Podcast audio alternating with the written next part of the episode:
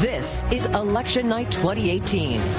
Live from Edición especial en Radio Francia Internacional. Just two years after Donald J. Trump shocked the world by winning the White House, Americans are back at the polls. Good evening to you from Texas. where Elecciones de medio mandato en Estados Unidos. What do we make of this result? Is the 2018 midterm election. Carmele Gallubo. Muy buenos días a todos. Vamos pues con el análisis de los resultados de las elecciones de medio mandato en Estados Unidos y sobre todo el país que a través de esos resultados se perfila a dos años vista de las elecciones presidenciales en Estados Unidos. Victoria republicana, afirma Donald Trump, una conquista demócrata. Veremos qué piensan los dos invitados presentes en este estudio. Alan Reading, periodista y escritor, es corresponsal, antiguo corresponsal del New York Times y un gran conocedor de las Américas, diría yo. Muy buenos días, Alan Reading. Hola, buenos días. Y junto a nosotros, asimismo, James Cohen, profesor de la Universidad de París III, especialista de políticas migratorias y cuestiones raciales. Muy buenos días, Jim. Buenos días. Bueno, y Angélica Pérez, que sigue aquí con nosotros, pero si les parece, vamos primero a Washington, donde está nuestro corresponsal Xavier Vilá, todavía en plena resaca electoral. Muy buenos días, Xavier. Hola Carmele, buenos días. Bueno, si tuvieras que caracterizar los resultados de estas elecciones, ¿cuáles son los cuatro o cinco datos o rasgos que destacaría- destacarías? Déjame darte cinco apuntes rápidos. Uno, no surge una narrativa clara de unos resultados que dejan contentos a los dos partidos y que agrandan la brecha entre los núcleos urbanos que votan demócrata y los rurales que votan republicano. Dos, cabe esperar que con el control de la Cámara de Representantes los demócratas impulsen comisiones de investigación sobre las finanzas del presidente y miembros de su gabinete, así como sus relaciones con Rusia. Si se tensa la cuerda, pueden incluso impulsar un proceso de destitución, de impeachment, pero claro, el Senado está en manos republicanas y eso tendría poco recorrido. Tres, Nancy Pelosi será de nuevo presidenta del Congreso y la cara visible de la oposición. Como mal menor a la derrota en esta Cámara Baja, la irrupción de nuevo de Pelosi son de hecho buenas noticias para Trump, que está muy cómodo en la descalificación personal y el enfrentamiento directo, en especial con una Pelosi que es percibida con mucha hostilidad entre el bancado republicano. Cuatro, hablando de Pelosi, las mujeres son las grandes ganadoras de estos comicios. Habrá un número récord de mujeres en el poder legislativo con nombres que hay que tener ya muy en cuenta, como la latina Alexandria Ocasio Cortez, que con 28 años se encarama a la Cámara Baja. Y cinco, hoy empieza de facto la carrera por las presidenciales del 2020 y el Partido Demócrata sigue sin tenerlo claro. No deshoja la margarita entre si mantener al establishment encarnado por Pelosi o adoptar un programa más progresista. Y de este debate dependerá en gran parte si Trump obtiene o no un segundo mandato. Gracias, Xavier, pero quédate ahí con- junto a nosotros, eh, listo para intervenir cuando te parezca necesario.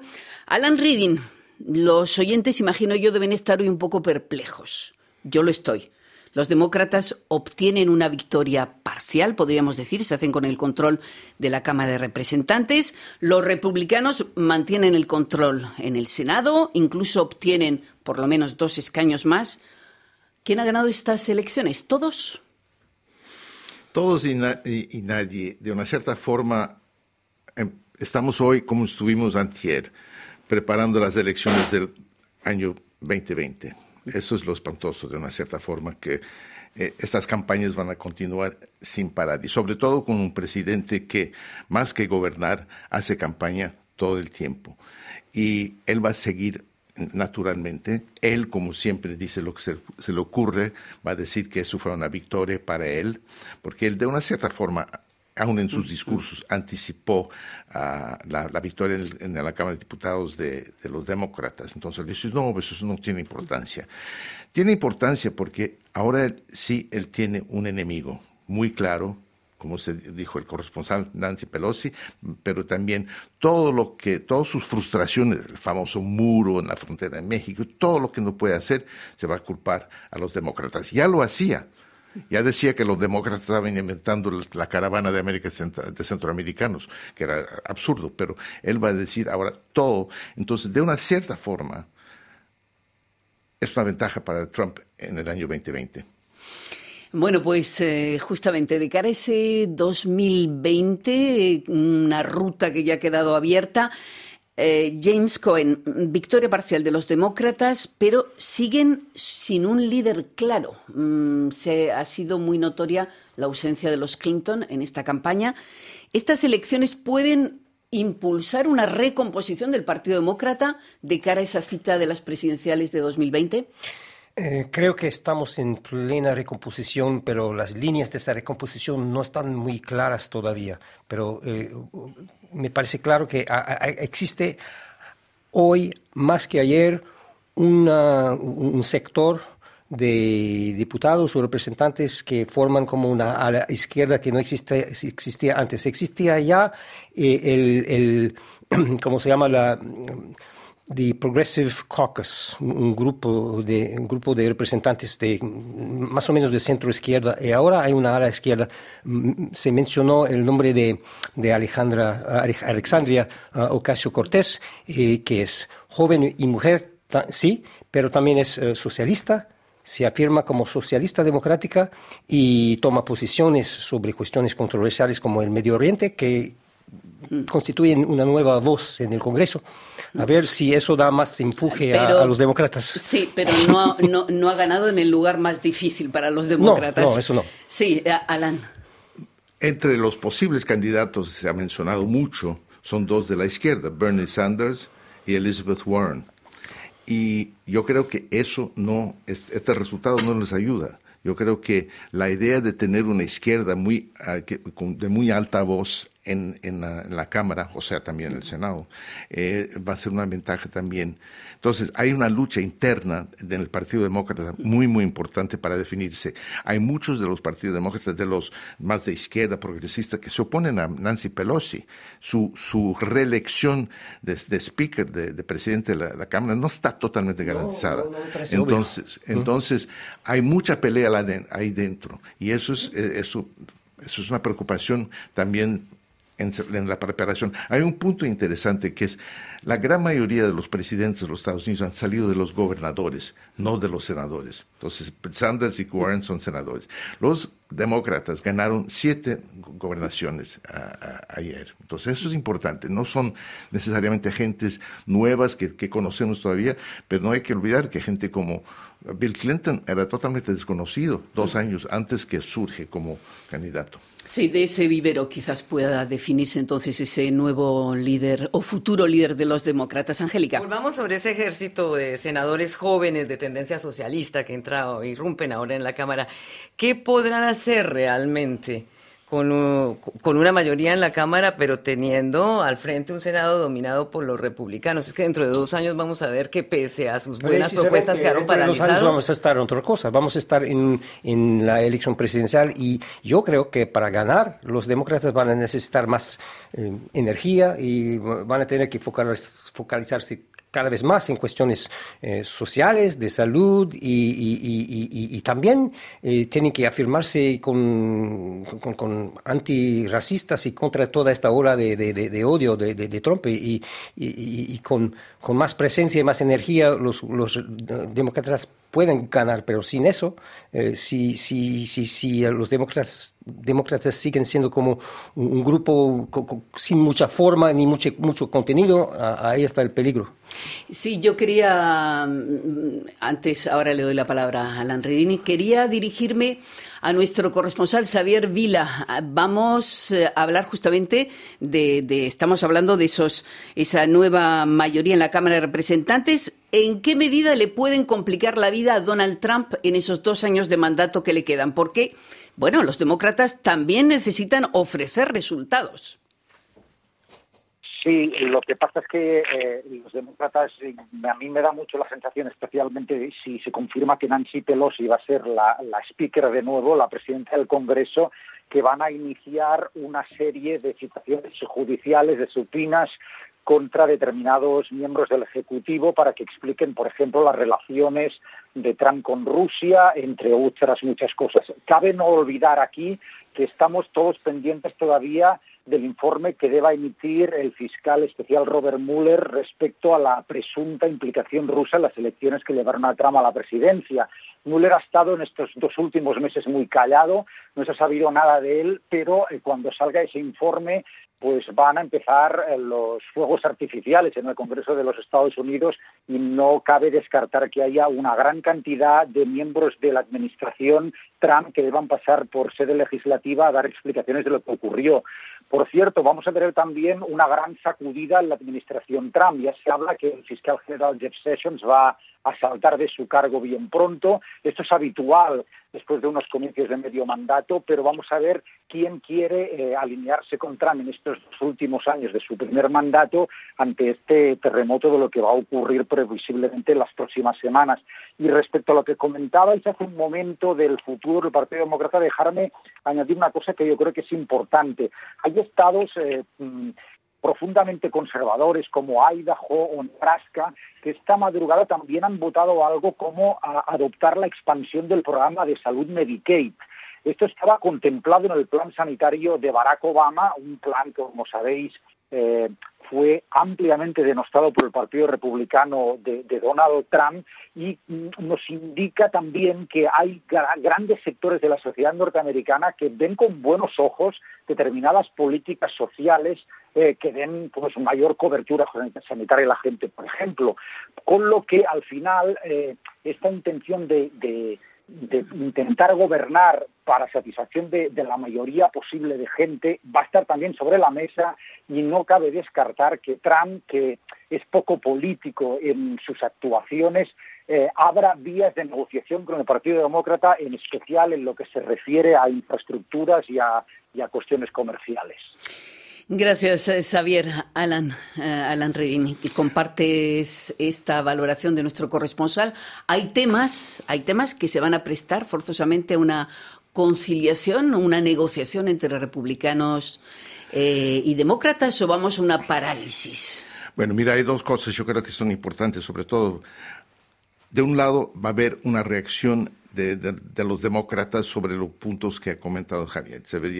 Eh, la investigación sobre Rusia, la investigación sobre sus, eh, su situación fiscal, sus impuestos, que nadie sabe si paga o no paga, hasta qué punto hay conflicto de interés en sus intereses económicos y business con ser presidente de la República. Entonces, bueno, los, los demócratas van a seguir pegando sobre eso y van a tratar. Pero la cuestión para el año 2020 es qué van a ofrecer los demócratas. Es decir, Trump tiene una inteligencia de, un instinto de, casi de, un animal, ¿no? A él le, gusta llamar a las mujeres perras, pero este, él, tiene una especie de instinto de perro. Entonces, él busca su enemigo. Empezó buscando el enemigo del, programa de salud de Obama.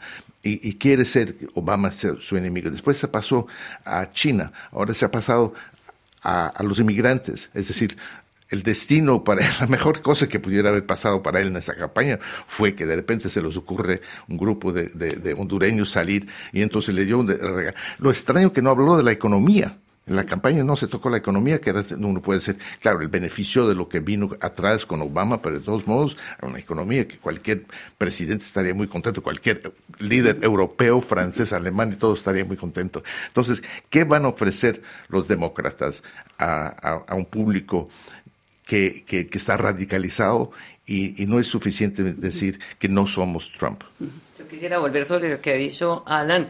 Exactamente, eh, ese electorado republicano que se movió en las urnas para reforzar o para refrendar la política del presidente Trump. Se hablaba de que esto era un plebiscito sobre su gestión, estos dos años de gestión. ¿Qué fue lo que los movió? Si no es exactamente el discurso de la economía, porque no fue el que resaltó, sino, más bien el del discurso de odio al migrante, el miedo al otro, el miedo al extranjero, ¿es eso lo que hizo que la población rural lo apoyara o realmente qué es lo que, cuál es el bastión con el que contó dos años después? Sí, yo creo que hay una discusión interesante que podríamos tener sobre la noción de populista. ¿Trump es populista o no? Es el populista más antipopular que hay, porque el contenido de sus políticas es muy antipopular. Eh, alguien en ciencia política en Estados Unidos lo definió como un sado, sado populista. Es decir, que lo que es populista en su discurso, en su manera de, ser, es el racismo, eh, el odio, la polarización permanente, la campaña permanente. Eso sí, y es eh, peligroso, eso, eso va a, seguir y, su, su y creo que lo que él apuesta es eh, mantener su público de 40% mal distribuido en el territorio con ventajas para él y los republicanos en zonas más rurales, eso sí. Em, eh, eh, la estrategia tiene sus límites porque perdieron la, Cámara, que es más representativo del, pueblo en su, en su conjunto. Es decir, si te entiendo bien, Jim, eh, los votantes republicanos votaron pensando, por un lado, en su bolsillo, en una economía que, ah, como decía Alan, a grandes rasgos va bien, un crecimiento de 3% para este año, prácticamente pleno empleo, y por otra, ese miedo, yo no sé si endémico de los estadounidenses al de fuera, al extranjero. Eh, es endémico, es endémico, pero no es y, tiene historia, tiene larga historia desafortunadamente, pero eh, se reactiva en, determinados momentos y, Trump es experto en eso, polarizar. Él no inventó el juego de polarización, pero él está, está siguiendo algo que comenzó, creo, eh, en dentro del Partido Republicano en los años 90 más o menos, con gente como Gingrich y, los republicanos eh, muy polarizadores que, que cambiaron totalmente el, juego en Washington eh, sin, por, no aceptar ningún compromiso con los republicanos, eh, los demócratas, sino definirlos como el adversario. Estamos en esta onda de guerra permanente.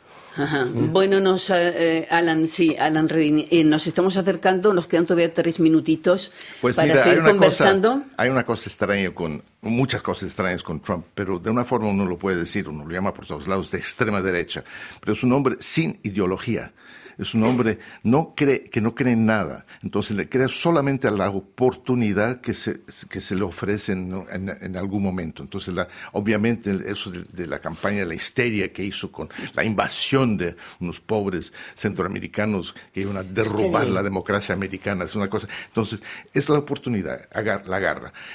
Con, el coso, por ejemplo, con, sus ataques contra México en la campaña, los violadores, el muro, por ejemplo, el muro ya se murió.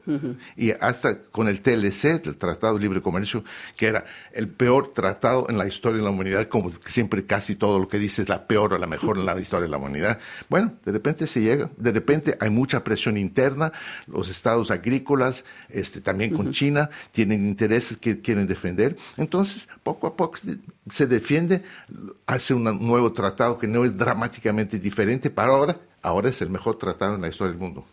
Un pragmático, a fin de cuentas. Bueno, y en este contexto, una pregunta que dirijo a los dos. ¿Cabe esperar un cambio de tono de Donald Trump o va a seguir siendo el que se nos ha presentado hasta ahora? Yo creo que va a seguir eh, lo mismo y peor, eh, porque eh, aunque comenzó sin mucho contenido, sino que tenía un discurso y una estrategia basada en polarización, y el muro es el símbolo de la polarización y la separación, y, el discurso racista desde el principio de su campaña es muy, muy, muy, típico, pero em, tiene también asesores que tienen un enfoque ideológico muy, muy claro, son de extrema derecha, son etnonacionalistas racistas y que están, que, que, están ayudando con su política migratoria en, en, en, en varios sentidos. Es, hay algo medio fascista en eso, yo, diría. Entonces, Alan Reading, para terminar, eh, un Trump más trampista que nunca y unos demócratas en busca de su identidad. Pues yo creo que es una buena descripción, pero ¿cómo puedo hablar? En 15 segundos voy a hablar más.